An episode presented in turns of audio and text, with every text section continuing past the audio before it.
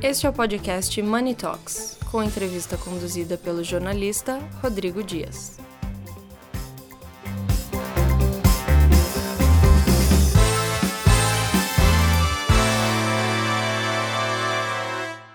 Converso com Vitório Danese, CEO da Simpress. Vitório, primeiro, parabéns pela homenagem. E segundo, eu queria perguntar em relação à previsibilidade do governo. A gente tem um governo novo, as empresas esperam uma, uma segurança é, política, econômica, administrativa. Como que as empresas, qual que é o, o sonho, o mundo ideal das empresas para a geração de riqueza é, e aumento da geração de emprego, economia, renda aos brasileiros? Acho que você falou é, a palavra central, que é a previsibilidade. Para que a gente possa trabalhar e olhar para frente, a gente precisa ter um ambiente estável, um ambiente desburocratizado, um ambiente que permita com que a gente faça o que sabe fazer bem feito, que é olhar para o futuro, inovar e entregar produtos e serviços diferenciados para o cliente.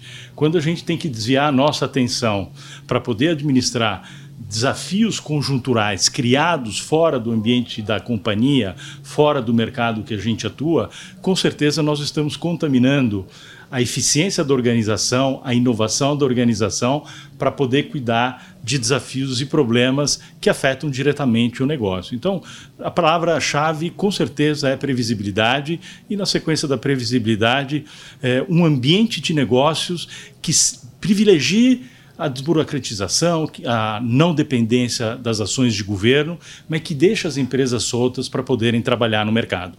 Quando a gente entra a fundo na, no caso da Simpress, é, hoje qual que é a tendência do mercado? O mercado hoje tem, tem, tem entendido, tem esse entendimento em relação à terceirização de equipamentos de TI?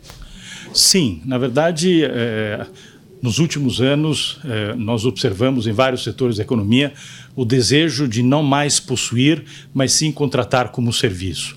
A área de tecnologia é precursora nisso, e eu faço sempre uma analogia muito interessante. Pensemos nas atribuições das grandes estruturas de tecnologia nas empresas e pensemos num prédio AAA na Faria Lima, na Paulista, enfim, em qualquer lugar diferenciado, com seus vários andares diferenciados e o subsolo. O que, que nós temos uh, na analogia que eu faço sempre com a tecnologia? Cada um dos andares diferenciados desse prédio AAA é um dos objetivos, uma das, uh, um dos desafios estratégicos que os CIOs possuem para poder gerar mais valor ao negócio. Nós estamos falando de BI, de inteligência artificial, de machine learning, de cloud, enfim, é uma quantidade muito grande de desafios estratégicos que os CIOs e as estruturas de tecnologia têm para poder gerar mais valor para o negócio e deixar a empresa mais eficiente e mais inovadora. A terceirização de equipamentos de tecnologia está no primeiro subsolo.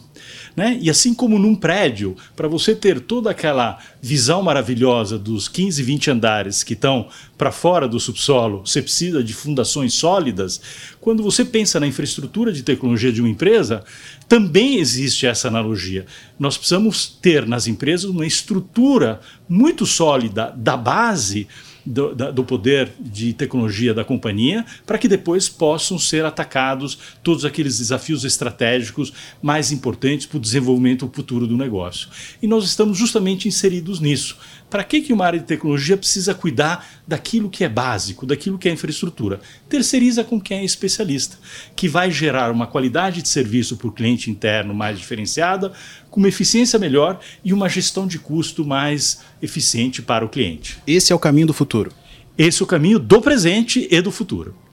Vitório, parabéns pela homenagem e sucesso. Muito obrigado.